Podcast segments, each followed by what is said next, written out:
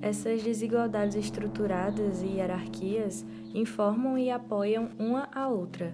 Por exemplo, o trabalho de mulheres que estão tendo filhos e criando-os fornece novos corpos para a ampla fábrica social que permite que o capitalismo continue.